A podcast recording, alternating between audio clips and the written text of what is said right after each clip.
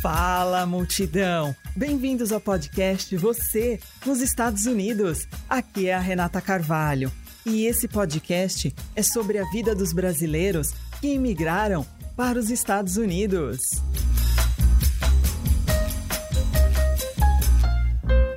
E a gente vai bater um papo, compartilhar histórias, experiências, ouvir diferentes pontos de vista, com a contribuição de convidados que residem em diversas regiões deste país. E o nosso convidado de hoje é o brasileiro, de Salvador, na Bahia, professor e proprietário de escola de idiomas nos Estados Unidos, Teacher Daniel. Obrigada por sua participação, Daniel.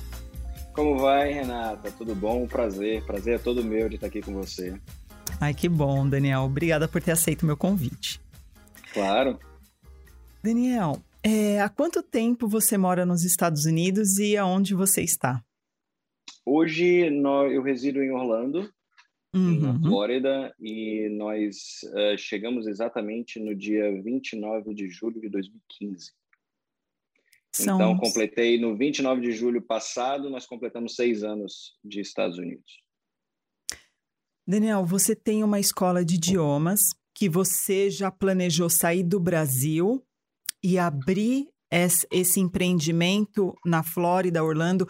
Foi algo, acredito que foi pesquisado, é onde você queria ter a sua escola ou não? Você chegou com um outro, um outro objetivo e a escola foi, foi surgindo? Uh, sim e não. Uh, na verdade, eu fiz um teste. Uh, eu passei 40 dias anteriormente dessa minha vida em definitivo, no mesmo ano, inclusive. Entre abril e maio, eu vim para os Estados Unidos a convite de um grande amigo de infância. Na ocasião, eu era, eu tinha uma empresa de consultoria na área de investimentos em Salvador e tinha trabalhado já durante muito tempo em bancos, é, principalmente nas áreas de investimentos internacionais. Então, ele queria uma pessoa para que atuasse especificamente nessa área, num escritório que ele tinha de contabilidade. E aí ele me fez convite e diz: Olha, vem para cá, vamos testar, vamos ver o que, é que você acha, vamos ver como é que o meu público é, que é 90% de brasileiro, é, ele vai assimilar isso, vai entender. Vamos começar a montar um setor de investimentos na linha financeira aqui no meu escritório.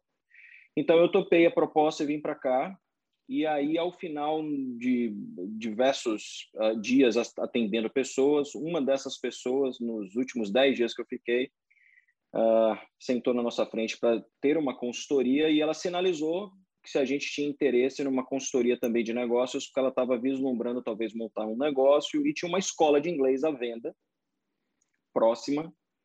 E aquilo me deu meio que um estalo, porque eu fui criado em escola de inglês em Salvador. Então, a primeira escola de inglês que minha mãe abriu, de uma franquia que hoje, infelizmente, não existe mais, eu digo infelizmente porque eu, era, eu adorava aquela marca, e o método que traziam, que era a Pink and Blue, que depois virou PBF, e que é da mesma fundação Fisk. Então, com o falecimento do Mr. Richard Fisk alguns anos atrás, uh, o, a Pink and Blue acabou virando Fisk também. E a primeira Pink and Blue que, que teve em Salvador, na Bahia, foi exatamente da minha mãe, e eu, foi em 77, no ano que eu nasci. Então, eu lembro muito bem de eu, de, de eu ser aquele tipo de, de filho que era buscado na escola e levado para o trabalho da mãe para fazer o, o dever de casa no trabalho da mãe dentro da escola e conviver com aquilo minha vida inteira. Então, meio que me sinalizou, dizendo assim: Poxa, mas uma escola de inglês nos Estados Unidos, meio que não faz sentido. Todo mundo aqui já fala inglês. Por que, que alguém vai querer aprender inglês? Porque eu não conhecia o universo desse público que hoje, se você pensa em Orlando, por exemplo, Orlando tem uma, uma, uma, uma comunidade brasileira de quase em torno de 120 mil habitantes. Estados têm uma quantidade até muito maior. Então, eu não estava vendo esse universo. Foi aí que surgiu essa escola, e aí essa escola eu fui uh, uh, atendido pelos donos, que viram em mim um perfil uh, do que eles buscavam, que era uma pessoa que já tinha uma experiência na área de ensino, e aí eu acabei largando de mão o fato de vir para uh, ah, para trabalhar com esse amigo meu e virei um empresário nos Estados Unidos na área de ensino com uma primeira escola aqui em Orlando, uma escola menor, um pouco menor, e posteriormente abrimos a segunda escola, que já é uma escola maior, quando nós já estávamos vislumbrando o, o visto de estudante, a acreditação, todo o processo que a gente teve que viver para conseguir fazer com que essa escola se transformasse numa escola internacional e que recebesse alunos internacionais. Em termos de burocracia, como você falou, vocês tinham já uma escola no Brasil que a sua mãe iniciou uhum. e você você vivenciou né, essa, essa administração, essa parte, porque você foi crescendo e até então é, contribuindo com com a escola da sua mãe. Em termos de burocracia, de qual, como que você sente ser um empreendedor, abrir uma empresa no Brasil e agora você está tendo a experiência de abrir uma empresa, um negócio nos Estados Unidos? Excelente pergunta. E é uma pergunta que a maioria dos empresários tentam também fazer na grande maioria das vezes que eles me encontram. É, primeiro, eu tive três empresas de diferentes mercados no Brasil. Né? Então, eu soube trabalhar, lidar com diferentes serviços, não só com escola, eu tive outros ramos e outras atividades. Então, empreendedorismo era uma coisa que já estava meio que no sangue. O, o, principal fator é que a empresa aqui ela é livre de travas burocráticas ou travas governamentais, na grande maioria. Então, salvo algumas exceções, mas os modelos do, da microempresa, que nem a empresa que nem é a nossa, elas são empresas que não possuem, primeiro, a carga tributária que existe no Brasil. Então, no Brasil, o governo é seu sócio. Aqui eu não tenho essa uhum. condição. Tá? No Brasil, o, o, as leis trabalhistas acabam também sendo seus sócios, porque também levam uma, uma, uma série de, de, de, de, coisas quando você tem você tem funcionário e trabalha com leis trabalhistas no Brasil. Então tem uma série de fatores que aqui te favorecem, mas que você também uma necess, tem uma necessidade importante de conhecer, porque não é só o fato de ser mais simples ou menos burocrático que você não tem que se aprofundar, porque é uma questão também de hábito. Você é difícil você se habituar com um funcionário que na realidade americana te troca pelo pela escola da esquina por um dólar a mais e que simplesmente te diz tchau amanhã é. não venho mais entendeu então claro não é uma grande maioria a gente tenta Sim. trazer para que uma, uma, uma respeitabilidade entre os funcionários para que eles Sim. possam te dar um aviso prévio etc mas é mas uma acontece. coisa que e de muita com muita facilidade né então isso eu tive que me habituar isso talvez tenha sido a parte mais difícil entendeu? Como eu já tinha um amigo na parte de assessoria contábil e tinha trabalhado com ele durante 40 dias, fazendo esse estágio na parte de assessoria contábil, eu já estava meio que introduzido nessa área. Então, isso eu não tive grandes dificuldades. Claro, você vai adequando, melhorando, se habituando, buscando sistemas, conhecendo o mercado, principalmente no que diz respeito a isso, mas eu acho que o principal é o fator burocrático. Hoje, nos Estados Unidos, se abre uma empresa em 24 horas. Uau. Você tem tudo pronto para você organizar e no banco abrir uma conta em 24 horas. E isso no Brasil você sabe que não é uma realidade. Não. É, o grande vilão dos empresários no Brasil é a carga tributária? Uh, na minha ocasião, a carga tributária representava 46% do meu negócio. Então, Uau. você imagina que são 46% batendo asas, né? Sim, sim.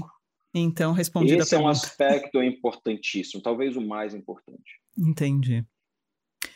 Daniel, é, entramos né, recentemente em uma pandemia que ela está é, já indo embora, mas que está retomando com máscaras também, né? as coisas estavam indo para a normalidade quando, de uhum. repente, é, estamos retomando a, a, a rotina de máscaras novamente, enfim é, a sua, as suas escolas eram 100% face-to-face, né? Que é o famoso presencial, né? Exatamente. É, é, tá até aqui, ó, do meu ladinho aqui, porque eu voltei, uhum. voltamos a usar Sim, máscara voltamos, na escola também. Exato. Como é... que você se... Como que você Primeiro, se, assim, se adaptou? Uma coisa que era importantíssima para a gente é que a metodologia que a gente aplicava lá atrás, quando a gente não era uma escola de visto, era uma, uma metodologia focada em conversação. Então, assim, meio que não faz muito sentido você ter uma metodologia que trabalha tanto a parte de comunicação usando máscaras Verdade. e não vendo fala, não vendo movimento de Os boca. lábios. Isso. Quando a gente transformou a escola numa escola internacional, escola de visto, nós buscamos manter o DNA. Então, o fato de manter o DNA também nos proporciona ser uma escola que a gente chama especialista em Communicative English, que é a nossa especialidade, né? que é uhum. é comunicação e foco em conversação. Uhum. E a uhum. máscara iria também é, atrapalhar naquele momento. Sim. Bom, a gente não tinha opção. Então, qual foi a opção que a gente que aconteceu? Durante o meses de março, quando aconteceu o shutdown aqui na Flórida principal, é, nós fomos para o modelo online durante um certo período e determinamos que todas as aulas voltariam ao normal, face to face, a partir do dia 31 de agosto, quando a gente começou, porque estava exatamente dentro do mesmo calendário onde as escolas públicas aqui na Flórida voltariam também ao face to face. Ok. Então já estavam, todo mundo já conhecia um pouco mais sobre o vírus, já via que não era muito da forma que aconteceu, como todos estavam falando. Então no início criou muito pavor, todo mundo com aquela distância é, é, é, é, de um do outro com muito mais profundidade. Você ia para os parques naturais, você fica, você vê que os parques naturais que a gente tem muitos aqui no, na Flórida, todos vazios, as pessoas querendo distância de você. Então, não tinha mais disso, porque, claro, o conhecimento das pessoas também aumentou, o conhecimento dos cientistas, da ciência aumentou sobre o vírus, e a gente começou a conseguir voltar com segurança. E um grande detalhe importante é que a gente acabou trazendo uma leva de alunos que já não aguentavam mais ter aula online.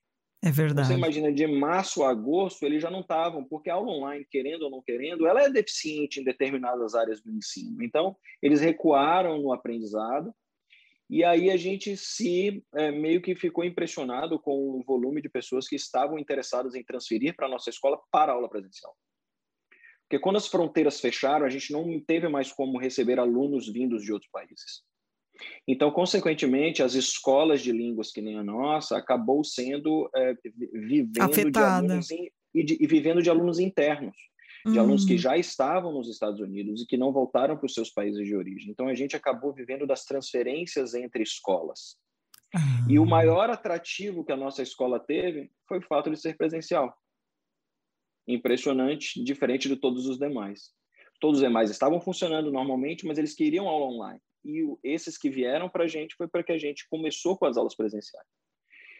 Então, assim, eu lhe digo que a gente teve, claro, tivemos casos de Covid, nada sério. Estabelecemos uma política de Covid bem interessante para a sala. Então, quando tinha alguém infectado, ia para quarentena. A gente procurou seguir o que o CDC estava nos recomendando, como uma empresa que estava reabrindo. Então, a gente seguiu a risca, adaptando algumas coisas de acordo com a necessidade do nosso serviço, da nossa empresa. Mas, se eu tive aí, sei lá, cinco casos de Covid no período inteiro, sem nenhum tipo de gravidade, foi muito. Porque em sala mantendo a limpeza, a higiene, a gente limpava as salas de uma de uma turma para outra, os alunos usando máscaras. Eu busquei com que os professores usassem os face shields e não as face masks, porque conseguimos ver o, o, o movimento da boca do professor. Então, como a gente trabalha com professores americanos, é importante para o aluno estrangeiro ver isso. Isso tudo a gente manteve e, graças a Deus, foi tivemos muito sucesso nessa escolha. O que que a pandemia, é, o que que você aprendeu mais com a pandemia? Que ter tido ela nos Estados Unidos foi muito melhor do que se eu estivesse no Brasil. Boa resposta. Pois é. Daniel, eu Essa... trabalhei durante. Pois não, por favor. Eu trabalhei durante a pandemia inteira, porque eu trabalhei de caixa em uma grande rede de supermercado. Uhum. É, então, eu, o que eu percebi que durante a pandemia, é, assim, nem, nem eu, nem meus colegas de trabalho, nós não tivemos problemas com de ter pego, né? O vírus, enfim. Uhum. E uma coisa que eu falo que eu. É, e assim, não parou, e o mercado lotado, porque as pessoas abasteciam as casas, enfim, aquelas filas enormes, e eu manuseando aqueles produtos o tempo todo. E como você falou, enquanto as pessoas evitavam, passava é, longe das pessoas, eu tinha contato com as pessoas o tempo inteiro, que eu trabalhava uhum. no comércio. Então, eu acho que duas coisas a pandemia me ensinou. É, a primeira é que existe uma seleção natural de, do universo, do todo, de alguma forma, porque eu estava sendo exposta o tempo todo junto com os meus colegas de trabalho e com aquelas é, prevenções básicas, mas enfim, né, é uma exposição. E, e enquanto uns choram, outros vendem lenço. Porque uhum. o mercado nunca faturou tanto. Não é verdade? Não só é verdade, como muitas coisas também ficaram sem entender, né? Eu, eu ficava me perguntando e para outras pessoas por que, que o americano esgotavam os papéis higiênicos nos supermercados. E eu não entendia porque estava sempre sem papel higiênico. E aí, será que eles estão indo mais ou menos no banheiro porque pegaram o vírus? Será que tem alguma necessidade de, de ter tanto estoque de papel higiênico em casa? Aquilo para mim era engraçadíssimo ao mesmo tempo, mas ao mesmo tempo curioso. Então eu ficava também me perguntando sobre isso. Mas uh, a administração que cada pessoa teve com o vírus em si, a meu, a meu modo de ver, foi muito daquilo que a gente tem como, uh, como crença, né? Tudo aquilo que a gente acredita. Então, eu fui uma pessoa que foi criado a vida inteira por uma uh, yogi naturalista, que foi vegetariana durante 44 anos de idade e que, desculpe, durante 44 anos da vida dela e que uh, achou que para o filho dela nunca teria necessidade de tomar uma vacina e que eu teria que pegar todas as doenças para criar anticorpos. Isso de fato aconteceu. Eu peguei todas as doenças e nunca tomei nenhuma vacina. Então, sim. eu não tenho nem a marquinha daquela da, do BCG sim, que todo mundo tem, sim. o brasileiro que fica, não tenho nada daquilo.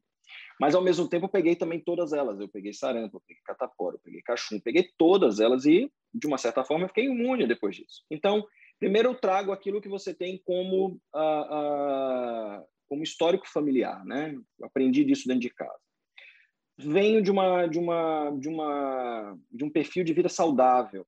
Então, eu não tenho nada que uh, possa me colocar como um grupo de risco. Então, sou uma pessoa que come bem, se alimenta saudável, pratica exercícios, assim como eu, toda a minha família. Eu tenho três filhas pequenas, tenho um filho mais velho, tenho três filhas pequenas, e todos lá em casa foram sempre acostumados a comer comida orgânica. Minhas filhas nunca tomaram lactose, sempre tomavam leite sem lactose quando tinha necessidade. Então a gente trabalhou sempre muito a homeopatia, a gente sempre trabalhou muito produto natural, e isso gerou também nelas um anticorpo diferente, Sim. algo diferente. Minhas filhas não têm costume de tomar remédio de farmácia, a gente sempre parte com o natural. Então eu tinha muito isso como crença. Então, quando a gente começou a se expor, uh, aquilo de que alguns, eu não sei se o fato de alguns vendem lenço, mas claro, tiveram pessoas que se beneficiaram demais na pandemia, tiveram nichos de trabalho que se beneficiaram demais sobre eu isso. Eu observei isso. Eu talvez nosso negócio não tenha sido um deles, claro, ao contrário, nós sofremos um Exato.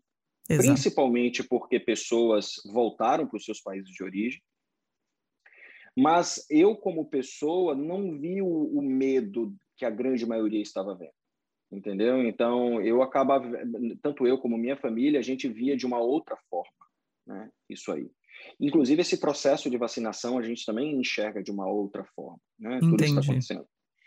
Mas uh, nós vimos claramente que eu tive necessidade de comprar máscaras para a escola e eu paguei 99 dólares numa caixa de 50 máscaras. E aquilo também era um absurdo. É por o Amazon isso que eu falei. Estava, o Amazon estava trazendo produtos, álcool em gel faltando, e pessoas até ensinando como fazer álcool em gel.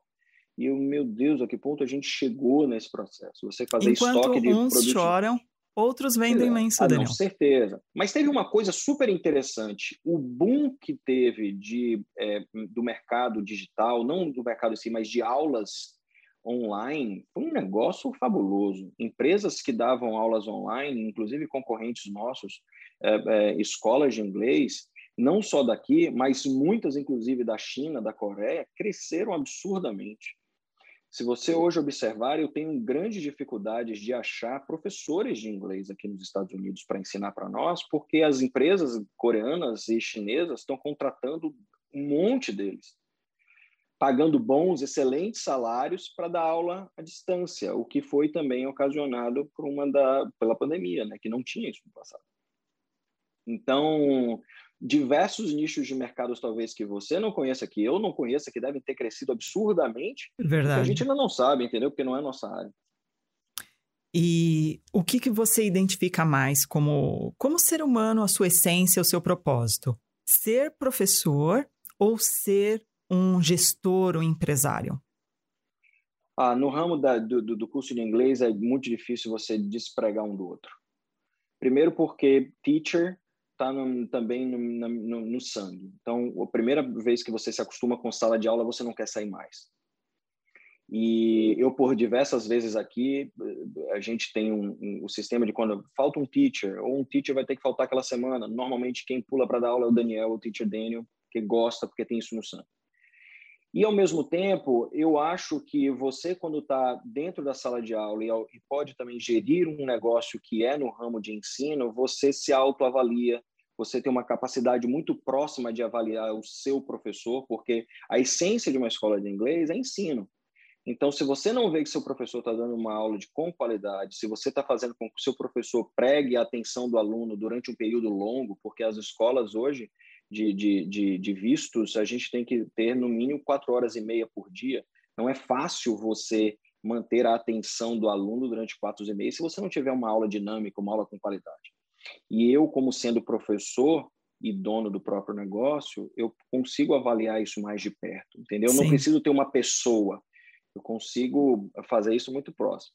Eu fui do tipo de empresário, Nata, que eu, eu lembro quando eu comecei a escola nos Estados Unidos, a gente fazia de tudo. Então, eu abria a escola às sete e meia da manhã, limpava, às oito e meia recebia alunos, dava aula, terminava o horário, eu administrava, na parte da tarde eu limpava, depois do almoço eu limpava novamente para esperar os alunos da noite, e aí que eu ia para casa para cuidar de filho, para voltar para dar aula à noite.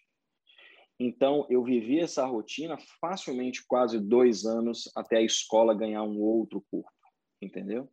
Entendi. Mas faço tudo de novo. Sim. E hoje, se você se você anda aqui na escola ou vê, eu sou a pessoa que vê o, a gota do café que caiu no chão e que quer limpar, ou que vê que está faltando o papel higiênico no banheiro e precisa ser trocado. Então, é sempre parte dessa gestão que não consegue também sair do sangue, entendeu? Além da gestão, Daniel, é, é a paixão pelo que você tem, né? Não como, uhum. não como business, mas como é, é um cenário de, de, de propósito, né? Uhum. É, uma escola de ensino ou qualquer outra paixão de outras pessoas, né? E a persistência também. Além da paixão e da persistência, como você falou, e eu faria de novo, foi difícil e eu faria de novo. Isso se chama paixão por um uhum. propósito. É, você acha que quando você começa um propósito, um negócio, além disso, eu acho que tem que envolver muita fé, não é, Daniel? Entra essa parte, né? Porque. Tem, sim. Muitas bastante. vezes é difícil, muitas vezes dá vontade de desistir, muitas vezes tem choro. Então, se não tiver, eu acho que a fé, eu acho que não consegue é, né? Eu acho, eu acho o seguinte: você tem que, em todos os momentos, acreditar que vai dar certo. Uh, o, o, o, quando uh, você opta, e, e vou lhe dizer, a América ensina isso muito bem. Você tem duas opções. Você pode aprender o que a América está te ensinando com dor ou com fé. Então, se você tem a capacidade de aprender uh, com fé, você sempre vai acreditar que aquilo que você está fazendo mesmo que com todas as dificuldades, uma hora vai surtir um efeito porque você está fazendo bem, você está fazendo de forma positiva, para que você também cresça e que o seu negócio cresça. Então, eu sempre tive isso muito próximo, até também por uma questão de cultura familiar, de dizer o seguinte: a partir do momento que você faz uma coisa onde você emprega uma energia positiva, que vai fazer o bem a você e aos demais, não tem por que dar errado. Pode até demorar um pouco, mas vai dar certo. E assim eu insisti. Então, se você me pergunta assim, no início de América, como foi, adaptação é terrível, é sofredor. Mas, primeiro, é mais fácil para quem sabe a língua, eu já tinha inglês fluente, é mais fácil. E aviso a todos aqueles que acreditam que tem inglês fluente no Brasil, que quando vem para cá achando que é fluente, não é.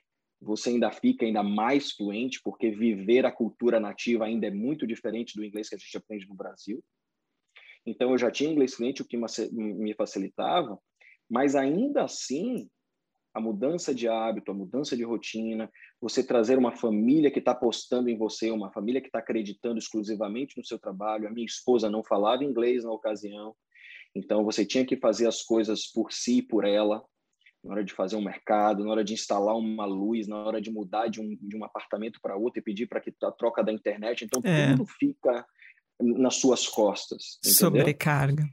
Coisa que no Brasil você está acostumado que todos façam a mesma coisa. Olha, uma coisa que eu achei impressionante: eu pintei o quadro, eu, eu tive filhas gêmeas americanas aqui quando eu cheguei em 2016, minhas filhas nasceram. E eu pintei o quarto delas. E eu falei, meu Deus, eu nunca pintei nada na minha vida. O que, que eu vou fazer? Aí eu peguei dicas com alguns alunos que pintavam, faz isso, faz aquilo, porque eu tinha daquilo de que americano faz tudo. Poxa, americano faz tudo em suas casas, por que, que eu não posso fazer, né? Exato. Aí eu fui no, no Home Depot, uh, que é um paraíso da, da, construção, né? Aí fui uhum. no, no, famoso Home Depot, e aí a pessoa te instrui o tipo de tinta que vai para aquilo, o tipo de material e tal. E aí eu fui assistir vídeo de YouTube para aprender como é que pinta. Aí pintei, pintei um quarto todo rosinha, fiz um oh. quarto bonitinho para gêmeas, etc. Mas foi uma experiência que eu nunca teria se eu continuasse no, no Brasil. Entendeu? Verdade. Então, elas, elas sabem falar português, suas menininhas? Sabem. As três, as três uh, falam português uh, gringado. Sabe como é o português gringado, né? Sei, então, sei. Minha, coisa, minha filha mais velha de sete anos já fala a papel. Ela já troca muitas coisas. A gente tenta forçar mais a língua portuguesa em casa, porque naturalmente o inglês vai ser a primeira língua delas, não tem como combater isso mas a gente tenta forçar. É difícil muito mais para mim, porque como eu tenho um inglês no meu dia a dia, chegar em casa e ver minha filha falando comigo em inglês, você meio que no automático vai respondendo em inglês. É verdade. Mas a gente tenta se policiar. Então eu já respondo, já tento, olha, em casa português, em casa português, vamos lá, vamos é verdade, cuidar Daniel. disso mas elas falam, elas falam porque a gente quer que elas consigam ter contato com as pessoas no Brasil, com os avós no Brasil, com os tios no Brasil, Sim, né? E se elas perderem isso não vai ter, é importante ter. E aí que vem o bilíngue também, né? Elas querem, a gente quer que nossos filhos sejam Óbvio. Né? Mas sua esposa não fala com elas no português Agora assim já, tempo... No português fala, no português uhum. fala. Então, ela, na verdade, o que está faltando na minha esposa é o mesmo policiamento que o meu, porque ela entende o inglês e responde em português. É importante que ela diga para as meninas, olha, quer falar aqui dentro de casa, fala em português. Ah, entendi. Você sabe que o papai e a mamãe entendem, mas fala em português, porque a gente quer que vocês continuem falando português, entendeu? Se não tiver isso, vai ser, vão, vão perder com muita facilidade.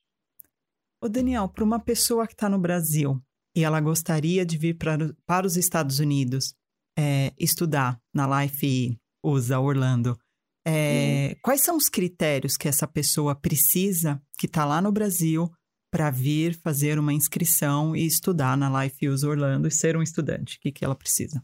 Tá, muito legal a sua pergunta, porque a gente está vivendo uma nova era de uh, aprovações consulares. Né? Uhum. Por que, que eu estou te falando isso? Os consulados no Brasil meio que trocaram quase que 100% dos seus oficiais e a gente tem uma nova safra de pessoas mais jovens, de pessoas que não, não estavam vivendo naquilo. Até o próprio embaixador foi trocado. Então, muita coisa foi trocada no Brasil para esse brasileiro que quer vir como estudante. Tá? O primeiro de tudo é se descobrir se você tem realmente o perfil. Então, a gente recebe aqui todo tipo de pessoa querendo ser simplesmente um estudante internacional. E a gente começa a fazer determinados questionamentos para saber, olha, tudo bem, é sua vontade ser um estudante, mas será que você tem um perfil para passar numa entrevista consular? Porque é o pior é ali. Uhum. Se matricular na escola, conseguir o documento I-20 necessário para você aplicar e etc., é a parte mais fácil. Mas você passar na entrevista é a parte mais difícil. É. E aí, o que, que precisa de fato essa pessoa? É... O, o perfil hoje que o governo americano busca é da pessoa que quer vir aprender e voltar para utilizar no seu país de origem o inglês que aprendeu. E não então, ficar. Exatamente. Principalmente era Biden, por mais que a gente é, saiba que eles têm um propósito imigratório um pouco diferente do que era Trump, mas ainda assim a gente vê que o número de negativas é muito alto.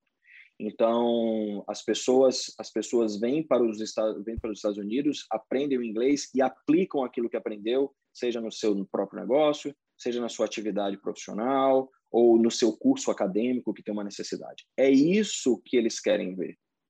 E engana-se aquele que pensa que o cônsul não tem essas informações registradas nos seus sistemas. Os consulados, eles digitam seu CPF, digitam o que tem ali, eles têm já informações daquela pessoa. Então, por mais que a pessoa leve documentos, leve extratos bancários, leve uh, sponsors, leve uma série de coisas, o que vai valer é o foco daquilo que o estudante é, não daquilo que ele está trazendo. Então, vou te dizer casos práticos: famílias de empresários que querem fazer com que a sua esposa, porque trabalham junto na mesma atividade, a sua esposa vai assumir determinada área que precisa do inglês. Vão vir, vão estudar durante um ano, vão trazer essa experiência de vivenciar a cultura americana também para seus filhos, mas vão voltar no ano que vem ou daqui a dois anos. Ou alguém que pensa em aprender o inglês para dar continuidade numa faculdade americana aqui nos Estados Unidos, porque quer ter um pós-graduação, uma graduação nos Estados Unidos. E aí, quando concluir esse programa, está voltando para o país. Então, é esse o modelo que eles querem encontrar na grande maioria. Né? Então, meu primeiro conselho, verifique se você tem esse perfil. A gente oferece alguns questionamentos, a gente tem uma linha de alguns, algumas perguntas de praxe que, os, que os, os oficiais nos consulados já fazem para que você tenha uma base. Recomendo, sim, empresas que prestam serviço de consultoria, não digo nem de consultoria, mas de auxílio no visto. Tem algumas empresas que fazem isso. Por favor, não é qualquer uma. A gente sabe que tem empresas que não são sérias e que fizeram trabalhos no passado que não são muito legais, e a gente teve esse histórico aqui, mas tem sim empresas sérias, tem gente fazendo um bom trabalho. E a gente aqui na escola costuma recomendar só quem está fazendo, tem um histórico de fazer bom, bom trabalho que nem esse, bons trabalhos que nem esse aqui para a gente.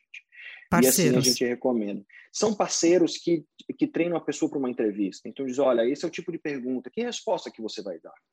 Olha, esse é o documento que vão lhe pedir. O que, que tem nesse documento que você realmente está tão é tão diferenciado que você pode conseguir ser um estudante nos Estados Unidos? Porque às vezes uma resposta é, mal elaborada já é uma negativa no visto, né, Daniel? Estraga tudo, absolutamente tudo. Então, casos práticos de pessoas dizendo o seguinte: você vai viajar? Vai. Seu marido é dono de empresa. Ele vai com você? Vai. O que, é que ele vai ficar fazendo lá? Vai trabalhar remotamente. Acabou. Ali já disse que isso não pode e que ele já foi negado por causa dessa razão. A gente teve casos desse tipo. Então, você precisa dar um suporte de saber que o seu marido vai ficar apenas vindo lhe visitar e continuar trabalhando para lhe manter nos Estados Unidos, para manter a esposa e os filhos nos Estados Unidos. Se o, o marido está dizendo que vai se mudar junto e vai ficar trabalhando remotamente, o, na cabeça do cônsul já pensa: será que lá a empresa dele ficando sozinha sem ele vai conseguir ter o retorno suficiente para manter a família nos Estados Unidos? Então, é uma, uma série de coisas que quem está sendo entrevistado não se imagina. Mas Verdade. o cônsul sabe. Ele sabe exatamente disso, entendeu? É, muita gente fala, Daniel, sobre a comprovação de renda, é, o valor mínimo, né, que de repente a pessoa tem que apresentar é, para o cônsul, o valor mínimo. Claro que tudo depende de uma série de questões, de perguntas uhum. e de perfil. Mas vamos falar da parte prática que é dinheiro. Qual que é o valor mínimo hoje que uma pessoa precisa ter para falar assim, não, agora a gente começa? O processo? Tá. Primeiro, tem aspectos aí não só da, da escola, aquilo que a escola exige em si, mas também do Estado. Então, nosso custo de vida aqui é diferente do seu na Pensilvânia. Então, quando se avalia o montante que o aluno está apresentando como capacitação financeira, se avaliam esses requisitos. Então, primeiro, qual que é o custo de moradia, de alimentação e de transporte nos Estados Unidos, especificamente na Flórida, para que esse aluno possa sobreviver estudando durante o período que ele está se programando para isso. Aí nisso vai incluir mensalidade da escola, os custos de despesa com material acadêmico, etc, etc. Uhum. Aqui, se eu lhe disser é, é, é, a, a média em torno uh, do que as pessoas pedem para comprovação escolar para, para a nossa escola, em torno de 13 a 14 mil dólares por ano para um aluno durante um ano. Se ele traz dependentes, em torno de 4 mil dólares por dependente. Então, vamos supor que um aluno que tenha dois, que tenha esse marido e um filho, a gente está falando de 8 com 13 de 21 mil dólares que ele teria que apresentar em uh, valores que podem ser extratos bancários, conta corrente, investimento, poupança, pode ser no Brasil, não precisa ser nos Estados Unidos, pode ser uma conta no Brasil e a gente faz a conversão do dólar aqui quando chega. Mas, Daniel, mas esse valor, desculpa. pois não. Esse valor Isso não é conta valor... bens, né? Desculpa, bens não, não contam, não, não né? Absolut, não conta e nem pode. Tem que ah, ser ah, tá. valores disponíveis. Em tá? espécie, tá. E com liquidez. Tem que ter liquidez tá. para que okay. isso possa é, pagar a possível uh, uma necessidade deles aqui. Só okay. que o cônsul, quando avalia, ele não avalia só o que a escola está pedindo de informação financeira. Ele avalia muito mais que isso. Ele sabe Sim. que o custo, que o salário mínimo da Flórida é em torno de 22 mil dólares por ano e que na, na cabeça do americano, não se vive com menos do que 22 mil dólares por ano. Então, pelo fato da escola estar tá pedindo isso, ele não se limita ao ponto só o que a escola pede. Ele faz um cálculo a mais. Então, a gente costuma dizer ao aluno: nunca vá com aquele valor exclusivamente que a escola está pedindo. Porque lá eles vão querer ver um pouco mais. Ele sabe que não é essa a realidade. Ele sabe que você chegar aqui, por exemplo, eles conhecem que Orlando tem uma deficiência em transporte público que você possivelmente vai ter que comprar uma moto ou um carro. O que você ele sabe que o valor do aluguel aqui custa X e que se você quiser morar sozinho, você não vai conseguir pagar esse aluguel uh, uh, com esse valor que a escola pediu. Então, uma série de coisas que ele sabe, entendeu? E que variam de estado para estado. Mas, em média, aqui na Flórida, especificamente Orlando, você vai ver as escolas pedir entre esse valor que eu te falei uh, ah, 13 mil dólares para um aluno até 19, 20 mil dólares, a depender da mensalidade da escola. Tem escala, escolas que têm mensalidades mais caras, que têm um programa mais caro, consequentemente, eles têm que pedir valores também mais altos. E esse aluno, vale lembrar que esse aluno que entrou como estudante, ele tem que ter a obrigatoriedade de cumprir uma carga horária como aluno, que é uhum. o que uhum. geralmente as pessoas às vezes acham que vão se matricular chega na escola, não cumpre a carga horária porque está preocupada em trabalhar e a gente sabe que o visto de estudante não está autorizado a trabalhar uhum. e entra nesse conflito, porque a pessoa ela tem que apresentar uma carga horária, né, Daniel? De, de, que, de que veio para estudar e não para trabalhar. Então é bem, é bem legal que você explique isso. É, a, a carga horária hoje exigida por lei mínima para que você tenha direito a ter um visto estudante são 18 horas semanais. Então, 18 horas semanais, na grande maioria das escolas, você tem aulas com 4 horas e meia de duração por dia, né? de segunda a quinta-feira. Algumas escolas têm um, um, um, cronograma acadêmico de só dar aulas nas sextas e nos sábados. Nova York tem muito disso. Pensilvânia também tem escolas que fazem dessa forma. Aqui em Orlando nós tem, também temos escolas que fazem sim, onde a pessoa tem nove horas de aula na sexta e nove horas de aula no sábado. Desde que cumpram as 18 horas semanais, está dentro da lei. Tá? O grande detalhe é que isso que você falou, o estudante internacional, ele não tem o direito de trabalhar nos Estados Unidos, a não ser que seja contratado pela própria instituição ou por seus parceiros diretos, parceiros que tenham contratos com, com essa escola. Então, quando a gente fala on-campus ou off-campus, que são os dois tipos de trabalho do aluno F1, significa on-campus trabalhando dentro da própria escola nós vimos um potencial naquele aluno e aquele aluno ele pode prestar um serviço para os alunos que já existem. Então ele uhum. aprende inglês e, e nas horas que ele tem livre ele pode trabalhar pela escola, com remuneração ou sem, tá? E também pode trabalhar nas empresas que tem, são uh, que têm uh, contratos com essa escola. Suponhamos que eu tenho um contrato com uma empresa que presta serviço na área de tecnologia. Então, aquela empresa ela pode também empregar um aluno nosso porque ela tem uma parceria com essa escola, porque ela tem um contrato firmado com essa escola de prestação de serviço. Então a gente também pode viabilizar desse jeito. Só que não é fácil. É um processo burocrático que tem a imigração por trás, você aplica para uma alteração de status, você tem que aplicar para registrar ele no Social Security americano, para receber um Social Security Number. Então tem uma série de coisas que delongam um certo tempo. No nosso caso, é mais, muito mais difícil, porque a gente tem a, a, a regra de que para trabalhar conosco tem que ter inglês fluente. É. Então, normalmente a gente pega alunos que já estão num nível mais advanced, avançado, intermediate advanced, entendeu? Então a gente pega um aluno até lá e que não tem muito tempo, porque já vai concluir o programa. Então, daqui que ele espere que a migração resolva e aprove a vaga dele, demora um certo tempo. Até lá ele já concluiu o curso. E aí, como funciona? Então, a gente, tudo isso tem que ser avaliado, entendeu? Para que o aluno não se prejudique e para que também essa, porque é um, também é um processo caro, não é barato, tem FIIs que ele paga. Hoje ele vai gastar em torno de 750 dólares em FIIs para a imigração. Que são taxas, né? São taxas, entendeu? Que são cobradas por processo de mudança, né? Ô Daniel, uh, nesse momento que você recebe qualquer aluno, a escola ela vira responsável dessa pessoa, né? Uhum. De certa forma ou de toda forma? Praticamente integra, de forma integral, porque a escola está autorizando aquela pessoa a ter um status nos Estados Unidos, né?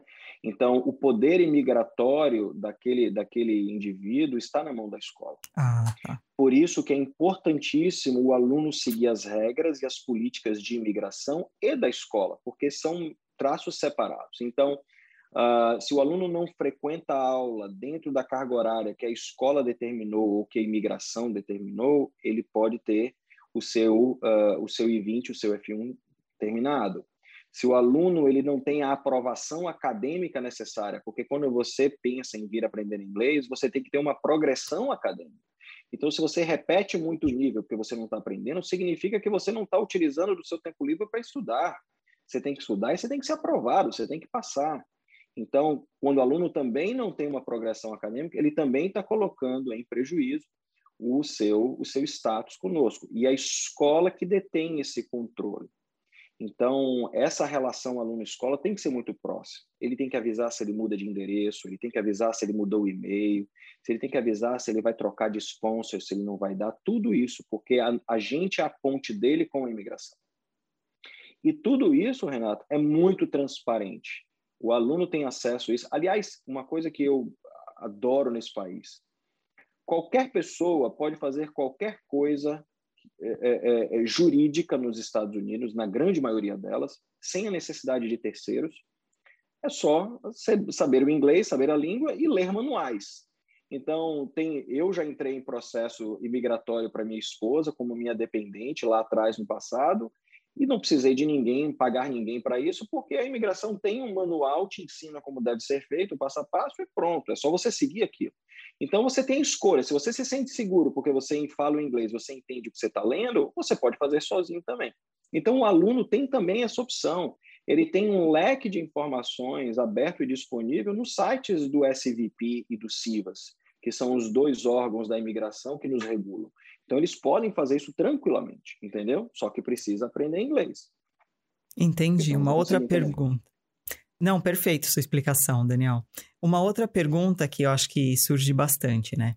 E se eu entrar com visto de turista, né, que seria mais uhum. barato, eu poderia, no, no, no, durante o percurso ali, o tempo, fazer a mudança de status para um visto de estudante, eu entro como turista, que seria mais uhum. barato, que não é barato né? E tem toda essa burocracia do, do, do, do processo imigratório, enfim. Uhum. E você aceita essa troca de status? Uh, na verdade, quem tem que aceitar a troca de status não somos nós, a imigração.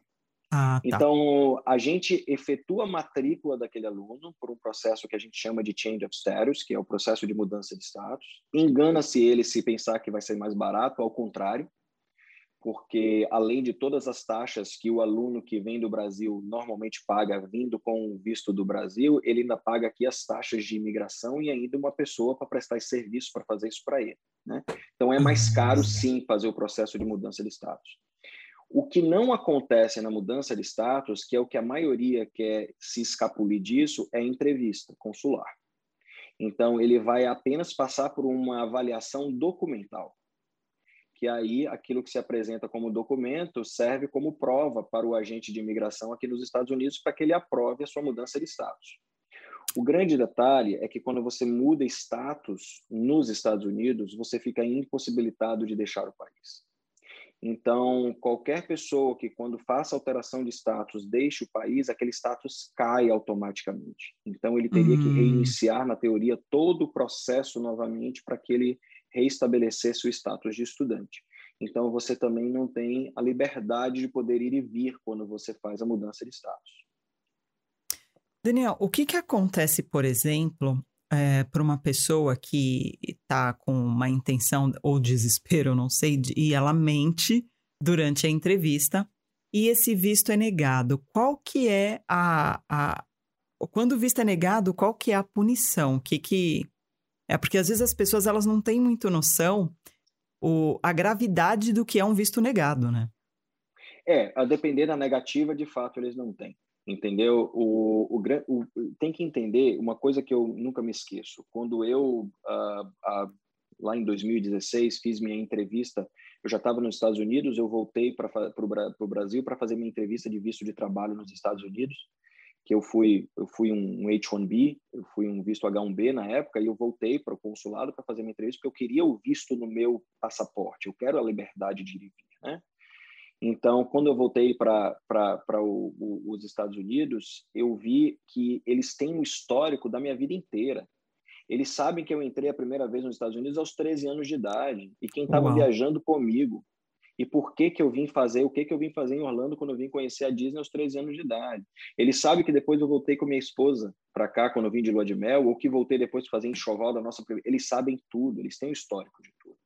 Então, quando se mente sobre algo, ou porque você não mencionou porque tem um parente nos Estados Unidos, ou porque talvez o marido venha antes e queira trazer a esposa depois, a esposa não diga nada, eles não só podem lhe impedir de ter um visto no futuro, e no futuro que eu digo nunca mais, como também pode cancelar seu visto caso você já tenha um visto de turismo e esteja pleiteando um visto de estudante. Então, tivemos casos de pessoas que foram fazer entrevista de estudante e porque o histórico do que ela tinha anteriormente não estava batendo com o discurso dela, eles cancelaram os dois. Não aprovaram o estudante e cancelaram o de turismo. E essa pessoa fica impossibilitada de entrar durante 10 anos na América. 10 anos. Uhum. Então, é não é, não é, uma, não é uma, uma coisa simples. É importante sempre com eles falar a verdade. Sempre. Porque tudo está lá informado. Daniel, é, como que você vê assim a sua avaliação como empresário? Por que os Estados Unidos ele se recupera tão rápido a sua economia? Ah, primeiro você tem uh, o, o, meio empresarial com fôlego. Né? Quando você, primeiro de cara, você não tem carga tributária, todo o recurso que o empresário ganha, ele pode utilizar para reinvestir e contratação de mão de obra. Então, consequentemente, você gera aí, você vê por que, que é um país que gera tantos empregos, porque você tem fôlego na contratação de mão de obra, você tem empresas que têm uh, uh, condição clara de crescimento, porque você não tem carga tributária alta, né? Uhum.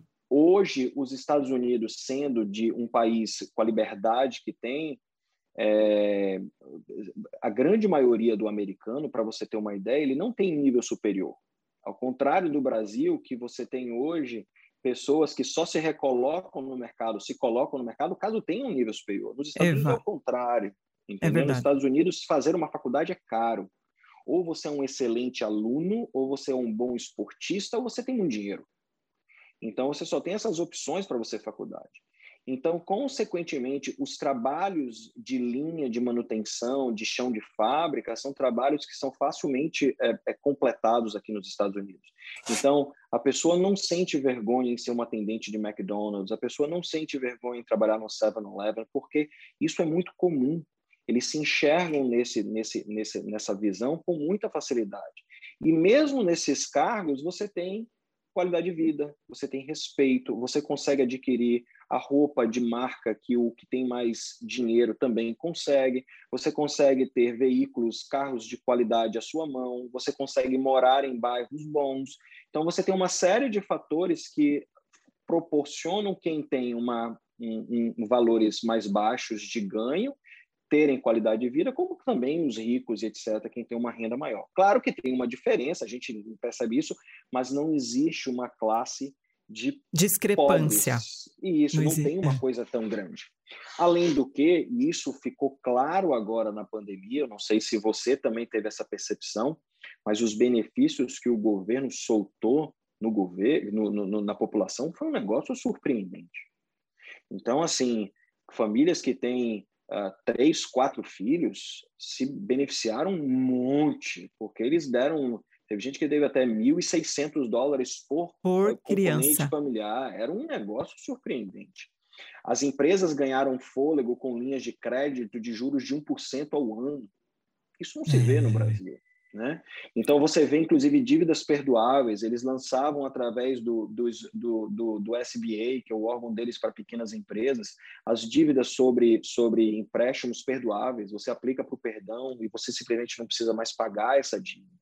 Então, uma série de fatores que agora, na pandemia, ficou muito claro e que lá atrás eles já trabalhavam essas linhas de benefícios. Né? O americano tem como recorrer a linhas de benefícios. Então, empréstimos baratos, você, você financia coisas e, e, e, e, contrata dinheiro com custo baixo. Então, tudo isso proporciona um giro de economia com muito mais facilidade, entendeu? Entendi. E o dólar, sem falar que o dólar é uma moeda fortíssima no Fortíssimo. Mundo. Então, isso também ajuda bastante. É o grande maestro, né, dos, dos regentes Exatamente. Aí.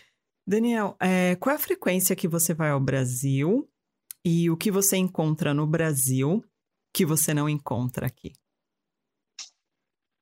Ah, primeiro, é, Orlando, por ter tanto brasileiro, a gente acaba encontrando também muita coisa, tá? Mas eu acho que, o, respondendo primeiro a, a pergunta, a frequência, pelo menos uma vez por ano. Eu sempre vou ao Brasil. Normalmente eu tenho ido nas últimas vezes porque minha, minha esposa é muito família. Então, no período de Natal, a gente tem ido até mais do que no verão aqui, que lá é inverno, porque eu sou de Salvador e você ir para o Salvador no inverno é chato, é muita chuva. Então, eu prefiro, mesmo que seja por um período mais curto, que é de Natal e Ano Novo, eu curti um pouquinho do verão da Bahia. Para mim é, é fundamental para revigorar, né? É. Mas eu acho que o principal que eu sinto, porque produtos em si você encontra. Eu encontro Sim. um azeite de dendê, eu encontro um peixe, um camarão para fazer minha muqueca. Ah, você encontra vizinha. aí, eu não encontro. Aqui, não. Onde você está, eu tenho certeza que vai ser muito mais difícil. Mas aqui, por exemplo, a minha vizinha é baiana e faz acarajé e vende acarajé, por exemplo. E aquilo já me deixa feliz da vida, né? Então, esses produtos eu encontro, mas o que mais faz falta é o temperinho que você está acostumado a comer de lá. As é pessoas verdade. que estão aqui nunca cozinham da mesma forma que a minha sogra cozinha, minha sogra cozinha muito bem, a, a, a pessoa que trabalha com ela já há muitos anos já também cozinha muito bem. Eu sinto demais um tempero e, e também fã, é, amigos. Amigos talvez seja o que a gente uh, sinta mais também, né? O, o, o, a rotina americana é muito intensa para que você consiga a vida social com tanta facilidade. Então, não é fácil você. E outra coisa, essa história de dizer, deixa os filhos com alguém, vamos para sair. A gente tem babá em casa, ela... não é fácil isso acontecer, entendeu? Então, eu se, eu, se eu me recordo aqui, eu devo ter saído com minha esposa nos últimos anos, talvez umas quatro vezes, sozinhos eu e ela, porque sempre a gente procura programas que as meninas possam estar junto, que os filhos possam estar junto. Normalmente a gente procura nesse sentido, entendeu? Ops. Desculpa. Voltou. Tem problemas, Daniel. Pode concluir. Então, é, a gente costuma a, a procurar lugares e ambientes que sejam especificamente para elas. Né? Entendo. Né? E no Brasil não tem isso. Deixa com a sogra, deixa com o sogro, ou então com a tia. Em casa que cuida, com a tia, etc. Isso é mais fácil, entendeu? Entendi. E invertendo a pergunta, o que você encontra nos Estados Unidos que você não encontra no Brasil? Número um. Ops, Daniel. Desculpa, tá bem chato aqui. Desculpa. Imagina. É, número um, uh, segurança. Sem sombra de dúvida, tá? Uh, eu, qualidade de vida, porque de, aquilo que eu te falei, você tem acessibilidade de coisas uh, mais com preço mais justo de qualidade. Então são os dois aspectos. E o fato de eu ter hoje o, a possibilidade, no meu caso, por exemplo, que tenho três filhas pequenas em idade escolar e que meu filho mais velho já mora, mora, mora com a mãe no Brasil, mas eu tenho aqui três filhas pequenas que em idade escolar me custaria uma fortuna ter essas meninas na escola é no, no, Brasil. Uh, plano de saúde no Brasil ia ser uma fortuna para uma família inteira. Então, tem uma série de fatores aí que encareceriam absurdamente o meu custo de vida e que aqui a gente, graças a Deus, não tem isso. Então, quando se busca essa essa mudança de país, você também vai sabendo disso, entendeu? Entendi. É, e qual a sua dica brazuca, Daniel, para quem tem vontade de vir para morar nos Estados Unidos? Ah, não venha na doida, que nem diz na Bahia, né? Não venha assim espontaneamente. Pesquisa um pouquinho. Se programa. Busca pessoas que já moram aqui, que possam te falar da realidade. É, não acreditem naquilo tudo que vocês assistem, que vocês ouvem. A realidade de quem mora aqui é bem diferente. Né? Busquem pessoas que já estão aqui. Eu lembro que há uns anos atrás, Renata, eu fiz um texto no Facebook e coloquei assim, olha, por já estar muito tempo adequado à, à cultura um pouco mais adequada à cultura americana, eu me coloco à disposição para ajudar aqueles brasileiros que tenham interesse em migrar com dicas de pessoas de uma pessoa que já viveu, que já viveu aqui de fato, que sabe as experiências que já viveu, porque eu já fui passado para trás, eu já aprendi, já comprei carro, já tive plano de saúde, já bati carro, já, uma série de coisas que eu já vivi, que tem muita gente que não viveu ainda e que se assusta quando vem para cá, por exemplo. Então, eu coloquei isso uma vez no Facebook, eu recebi numa única noite 126 e-mails. Só de pessoas querendo informações de tudo que é tipo. Acabei respondendo um a um, mas eu parei, nunca mais botei o um anúncio. Mas todos eles ficaram muito gratos porque ouviram de uma pessoa sobre a própria experiência, tá? O, a, o, o, que criam hoje e o universo da internet da rede social é um negócio incrível, criam um, uma, uma, uma imagem do que é a América hoje que é muito diferente. Não é assim como todos pensam. É. Tem dificuldades, tá? E o propósito desse, desse programa, desse podcast que nós criamos, né, junto, eu criei junto com meu sócio, o Nelson, que está aqui, quando eu trouxe essa ideia para ele e que ele aprovou, porque é ele que faz tudo isso aqui acontecer, a mágica acontecer, é que eu queria trazer essas experiências de pessoas que estivessem aqui que a gente não encontra na internet, porque as pessoas uhum. realmente mostram as coisas é, que querem mostrar na internet. Então, uhum. esses depoimentos que eu trago, seu e dos outros episódios das outras pessoas, são depoimentos reais. E é, é, cada um na sua profissão, cada um no seu ofício, cada um com o seu é, desafio, mas que alguém identifica cada um com o outro, sabe? uh, de repente, um empresário que queira vir para cá, ou um estudante, ele se identifica com o seu episódio, né? Então, eu tenho também um rapaz que veio aqui LGBT, que ele falou que a discrepância de ser um gay no Brasil. Daniel? Uhum. Desculpa. Um gay, imagina. De ser um gay no Brasil, eu fiquei assustada com a informação que ele trouxe. E de ser um gay nos Estados Unidos. Ele nunca teve problema aqui nos Estados Unidos. Uhum. E no uhum. Brasil, ele foi muitas vezes quase agredido e, e então, entendeu? Então, é, eu acho que o propósito maior desse programa, o objetivo, né? É o meu propósito, os meus, a minha energia, o meu amor, a minha paixão é realmente levar ao, ao brasileiro, ao, ao, a, pessoa, a pessoa que queira vir para cá, entretenimento e informação. E Perfeito. por isso que cada convidado tem uma história diferente, tem profissão diferente e contribui muito de forma diferente. E você vai ver que esse seu trabalho, é, os, os frutos disso são muito mais duradouros. Porque o grau de confiança que se, existe nessa sinergia com a experiência de cada um e com a vida de cada um é muito maior do que aquilo postado ou inventado.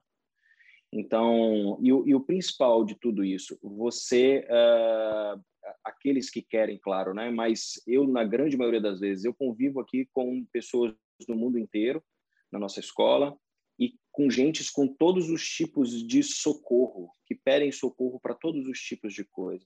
Eu lembro lá no início, de quando a gente tinha, hoje não tem menos, mas lá no início, os alunos vinham pedindo para que a gente ajudasse a instalar luz na casa.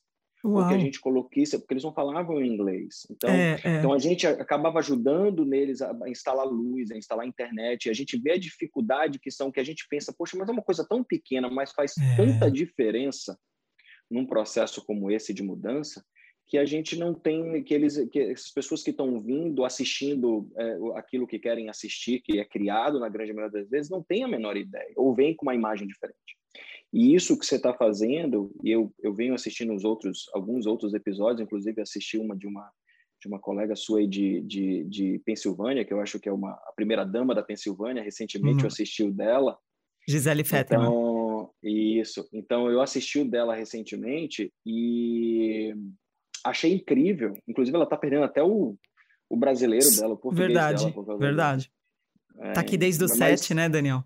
Pois é. Parabéns, é uma história incrível. Parabéns, Obrigado. parabéns pela tua iniciativa. Muito legal. Muito, muito obrigada, Daniel. É, é, bem desafiador, como qualquer negócio, como qualquer business né, que a gente começa. Eu vi também pela, pelo seu desafio de montar a escola. O meu não é menor. o meu desafio é grande também, mas tem muita paixão. Eu falo que é meu filho, né? Eu acordo, eu quero saber do meu canal, eu vou dormir antes, eu olho o meu canal. Eu dei um nome para ele, né? É, o nome dele é canal, mas é, em inglês é channel, né? Eu falo meu channel. Tô com uma pronúncia boa, teacher. tá. tá que bom. E, é o meu channel, sabe? Channels tá bem, a mamãe tá aqui, vamos crescer forte e saudável. Converso com ele, porque é, eu acho que tudo tem energia. A gente tem que conversar com quem colocar energia boa e amor no que a gente tá fazendo. Sem dúvida, sem dúvida. Você tem toda razão.